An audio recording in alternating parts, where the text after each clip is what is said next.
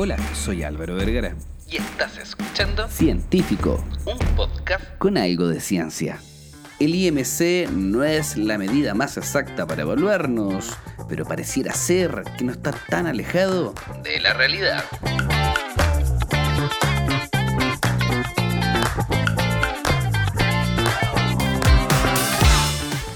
IMC o índice de masa corporal no es la medida más precisa para poder evaluar a una persona con sobrepeso o obesidad, pero puede ser un dato sumamente útil. De hecho, el IMC tiene una alta tasa de falsos negativos, particularmente entre mujeres, con casi la mitad de las personas obesas clasificadas como normales o con sobrepeso en algunos estudios. La cantidad de falsos positivos, por otro lado, es sorprendentemente pequeña. Menos del 5% de los hombres se escapan de las categorías que pertenecen según IMC y las mujeres, solamente el 1% de ellas, según algunos estudios, estarían alejadas de la categoría que los clasifica el IMC. Entonces, bajo este punto de vista, ¿qué tan falso? ¿Será el dato que nos entrega el IMC? Pero primero tenemos que saber qué diantres, rayos y centellas podría ser el IMC. El IMC es el índice de masa corporal. Es una fórmula sumamente simple que utiliza la altura y el peso de una persona para calcular un número que supuestamente tiene una representación o una correlación general con lo que sería la grasa corporal. Es una fórmula muy simple ya que utilizamos el peso en kilos y se divide por la altura en metros, pero la altura va al cuadrado y de esa forma se puede hacer un cálculo y estratificarlo en ciertas categorías. Existen diferentes formas de poder ser objetivo con la relación del análisis del IMC, pero luego de aplicar esta fórmula de la relación del peso con la altura, tenemos diferentes categorías. Hay categorías macro y categorías micro. En categorías macro, sin tra- tratar, ¿verdad? Las categorías macro tratan de englobar eh, ciertas características, como las personas que calculan menos 18.5, por lo general son personas que están bajo peso en relación a su altura. Entre 18.5 a 24.9 se considera un peso medio y suele ser un rango objetivo para poder calcular algunas fórmulas. Cuando se habla del peso ideal, se apuntaría a movernos dentro de este rango. Valores específicos para hombres y para mujeres como el peso ideal objetivo. Una persona que se encuentra entre el 25 y el 29.9 se considera una persona con sobrepeso y una persona sobre 30 y ya generando diferentes subdivisiones. Ya podríamos hablar de una persona que se encuentra dentro de la obesidad. En la categoría de obesidad hay que entender que se divide entre 30 a 34.9 y ahí estaríamos hablando con una obesidad tipo 1.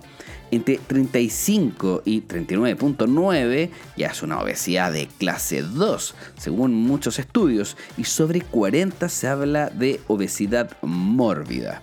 Las dos primeras clases se consideran de población de riesgo, mientras que las complicaciones de salud asociadas con la obesidad se asumen en un estado ya de obesidad mórbida.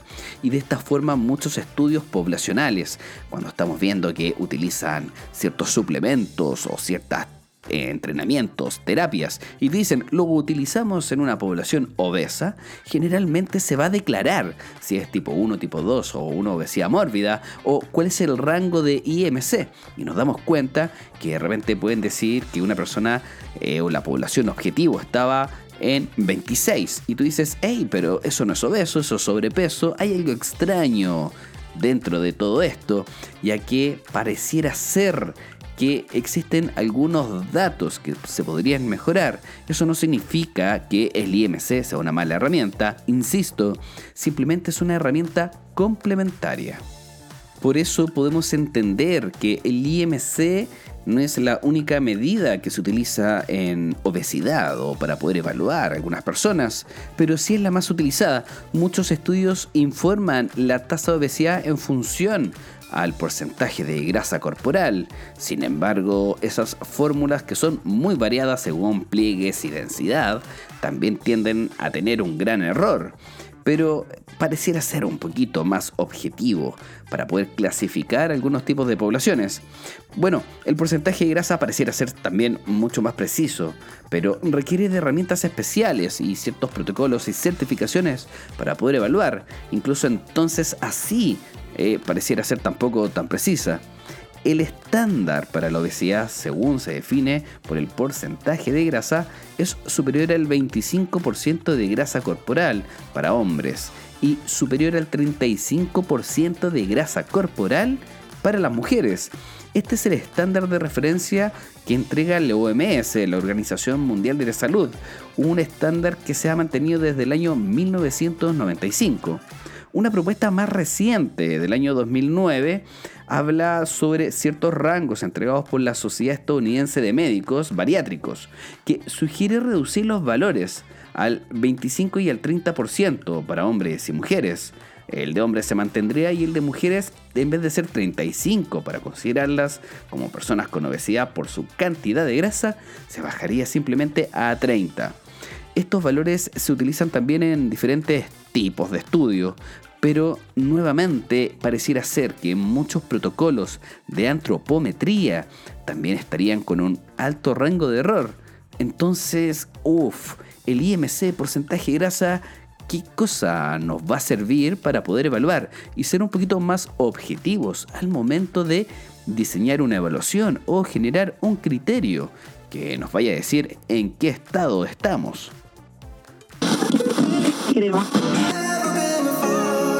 ¿Estás buscando un suplemento que te ayude a cumplir tus objetivos? Déjame contarte que Fit 40 lo hizo nuevamente, creando AMUP, un suplemento que combina los compuestos bioactivos del café y de la Aristotelia chilensis, o más conocido como el maqui este suplemento único te da el empujón necesario para partir en las mañanas y la energía necesaria para poder entrenar.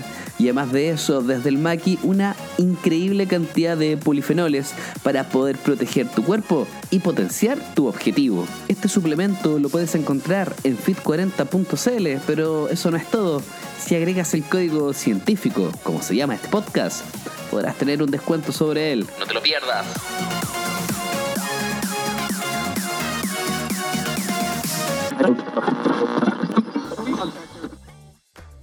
El IMC tiende a usarse en investigaciones y encuestas de poblaciones a gran escala, ya que se puede calcular a partir de simplemente la altura y el peso. No se necesita mucho equipo ni tampoco una calculadora científica ni un computador de la NASA.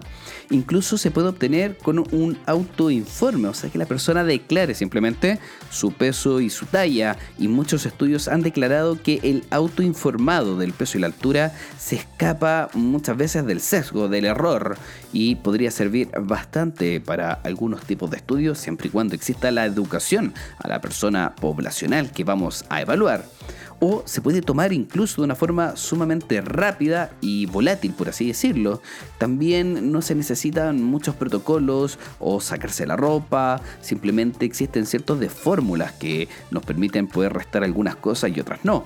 Claramente con menor ropa el peso va a ser eh, mil veces más exacto y el tema de la altura, uff ni comentar eso, ya que muchos tacos, zapatos o bototos pueden modificar la altura.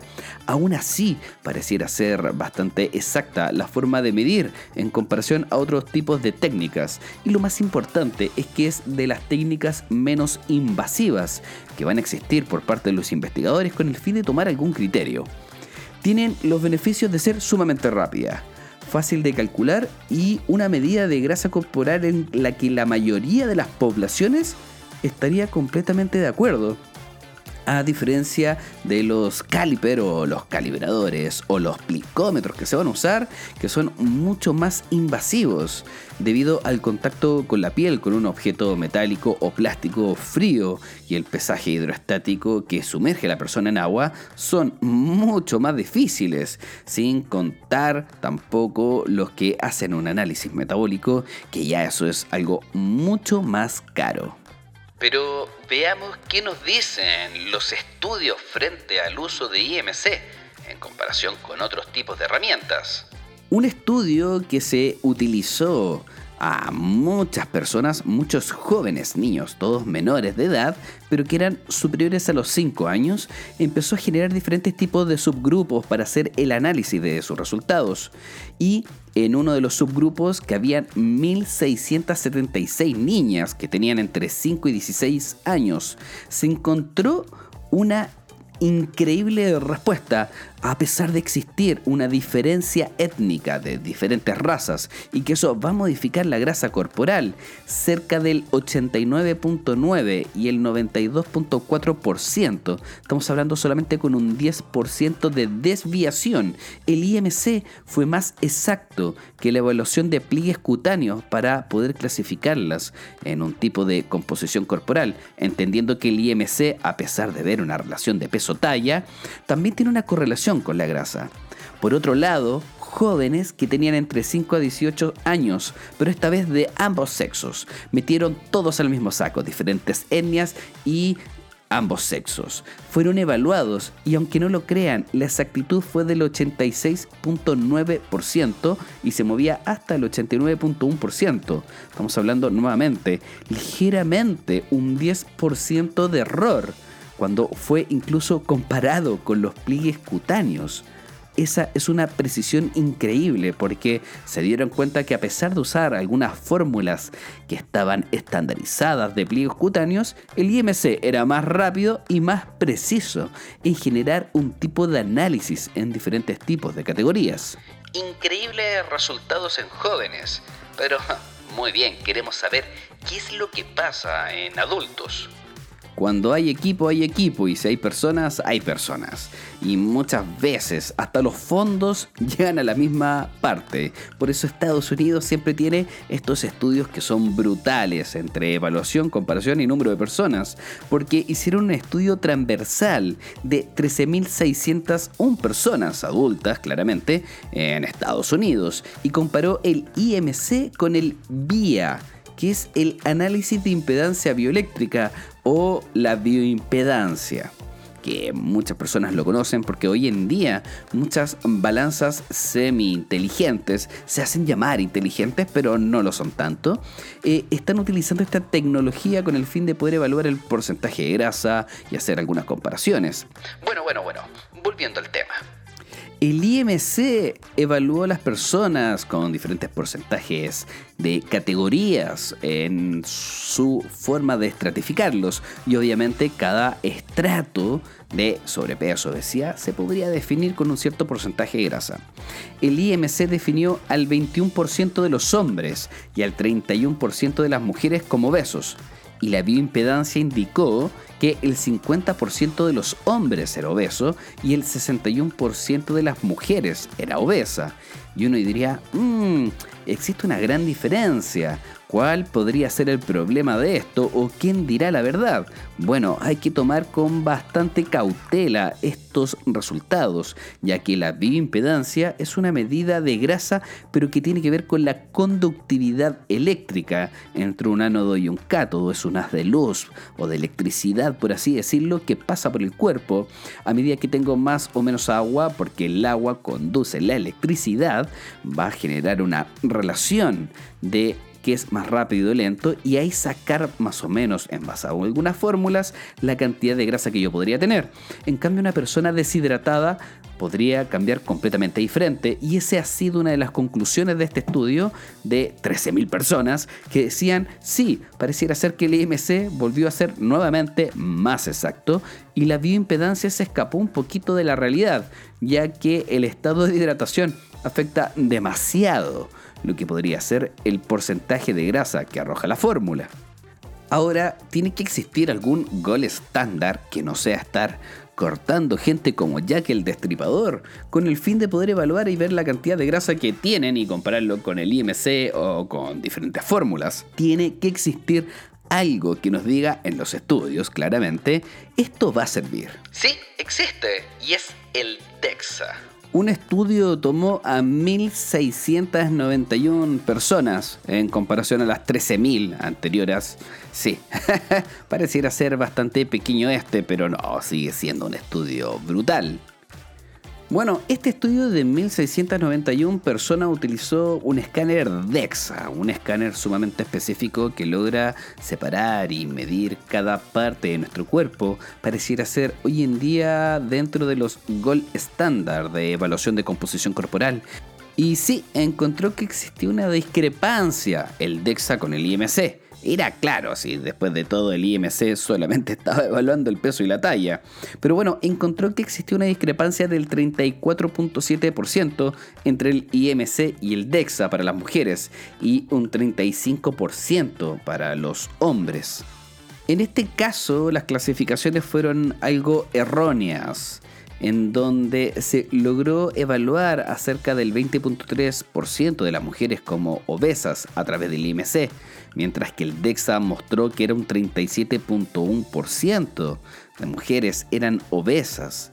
El 24.8% de los hombres eran obesos cuando fueron evaluados por el IMC, en comparación a solamente el 38,4% de los hombres eran obesos por DEXA. Claramente el IMC entregó una ventaja, por así decirlo, denotando menor obesidad en la población en comparación con el DEXA, algo que uno podría cuestionar bastante porque la gente tiende a decir, hey, pero el músculo pesa bastante, entonces yo tengo harto músculo y probablemente nunca voy a ser obeso, a pesar de que me evalúen por IMC. Bueno, pareciera ser que la gente está sumamente confiada, porque cuando se evalúan con otros mecanismos más exactos, se puede revelar la verdadera cantidad de grasa que tienen frente a lo que ellos creen. Y por eso pasa que muchas veces miramos a huevo el IMC, pero pareciera ser que sí, te va a bajar de categoría cuando de repente deberías estar en una mayor categoría cuando se correlaciona con el porcentaje de grasa. Siguiendo con las comparaciones, eh, también se evaluaron algunas personas que estaban según el IMC eran normales. Sin embargo, de esas personas normales, el 20% de los hombres y el 9% de las mujeres eran obesas, según el DEXA. Imagínate para las personas que estaban en la categoría de sobrepeso, que en realidad eran obesas, porque el 67% de las personas que eran sobrepeso según el IMC eran obesas. Entonces, uff, es un rango bastante amplio. Pero existen otros estudios con excelentes conclusiones. Otro estudio utilizó el DEXA en un tamaño de 1.393 personas. No deja de ser otro número grande. Sí, si lo comparamos con las 13.000 no es tan grande, pero 1.300 personas en un estudio también es, un número grande. Cuesta mucho conseguir 1.300 personas. Casi 1.400. De estas 1.393 personas se encontró que el 26% de ellas fueron clasificadas como obesas según el IMC, mientras que el 64% de las personas eran obesas por DEXA existía un 40% de diferencia, que es bastante. Se observó una tasa de clasificación errónea, falsos negativos, del 25% para hombres y del 48% para mujeres. La tendencia de tener algunos falsos positivos o negativos va a depender mucho del trabajo, de la etnia, del nivel incluso hasta socioeconómico que se ha visto en algunos estudios, que va a hacer que tengamos más grasa a nivel visceral, subcutánea, eh, incluso una persona de muy bajo peso podría marcar normal, netamente por tener muy poca masa muscular y un poquito de grasa que le empuja a niveles bordeando lo normal. De hecho, existe un metaanálisis, una revisión bastante importante que sugiere que el IMC no clasifica a las personas de manera correcta, por lo menos va a equivocarse en un 50% cuando se habla de esta correlación con el porcentaje de grasa o la grasa corporal, reportándolas como normal o con sobrepeso y que claramente cuando evaluamos con un DEXA, que sería el mecanismo gold standard hoy en día, serían personas de golpe obesas. El gran punto de error de todo esto pareciera radicar en el tema composición corporal, como lo analizamos, y la relación que tenemos con el peso, que muchas veces tenemos que escaparnos de ello y empezar a generar un nuevo análisis en la composición corporal que vaya un poco más profundo que simplemente ver peso y talla, incluso cuando estamos hablando del porcentaje de grasa y usar diferentes tipos de fórmulas, el error sigue siendo grande, en donde se han reportado errores cercanos al 30% de desviación entre utilizar un porcentaje de grasa de una fórmula y compararlo con un DEXA. Y con eso nos damos cuenta que entre el IMC y el porcentaje de grasa de las fórmulas convencionales no se escapan tanto del error que podrían tener en comparación con el DEXA. No quiero ser aguafiestas o ser negativo. Si tienes un peso normal o tienes sobrepeso, cuando estamos hablando del IMC, o sea, te estás en el rango del 18.529.9. Todavía existe una posibilidad de que realmente no seas ni normal ni sobrepeso, sino que de golpe seas obeso. Por lo tanto, se debe principalmente esto a los bajos niveles de masa muscular. Y un alto nivel de grasa en el cuerpo. Ahora, si eres obeso según el IMC, lo más probable es que también lo seas según el porcentaje de grasa. Al tomar muestras de la población en general, más del 95% de los hombres y el 99% de las mujeres fueron identificadas obesas por el IMC y también por el DEXA y también por la antropometría. Así que ojo piojo cuando el IMC nos dice que estamos obesos probablemente seamos personas muy activas. Pero también existe un 98-95% de probabilidades de que nosotros creamos que somos más activos de lo que creemos y que tenemos más masa muscular de lo que creemos. Los valores atípicos de este conjunto de datos entre peso y talla, aquellos que tienen una cantidad de grasa tan baja y una cantidad de masa magra sumamente alta para ser clasificados obesos por el IMC, pero en realidad tienen un bajo porcentaje de grasa, son sumamente pocos en la sociedad. Hoy en día la población es sedentaria, hoy en día la población chilena es una de las más obesas de todas, por ende tampoco tenemos que mirar a huevo esta herramienta estadística poblacional como es el IMC. No te bajonees con esta información. Este es un dato que se tiene que utilizar con el fin de poder evaluarnos, entender cómo estamos, en qué punto vamos a partir y a dónde queremos llegar. Así que no te preocupes con decir, no, ahora estoy más mal que antes. No, ahora sabes realmente cómo estás.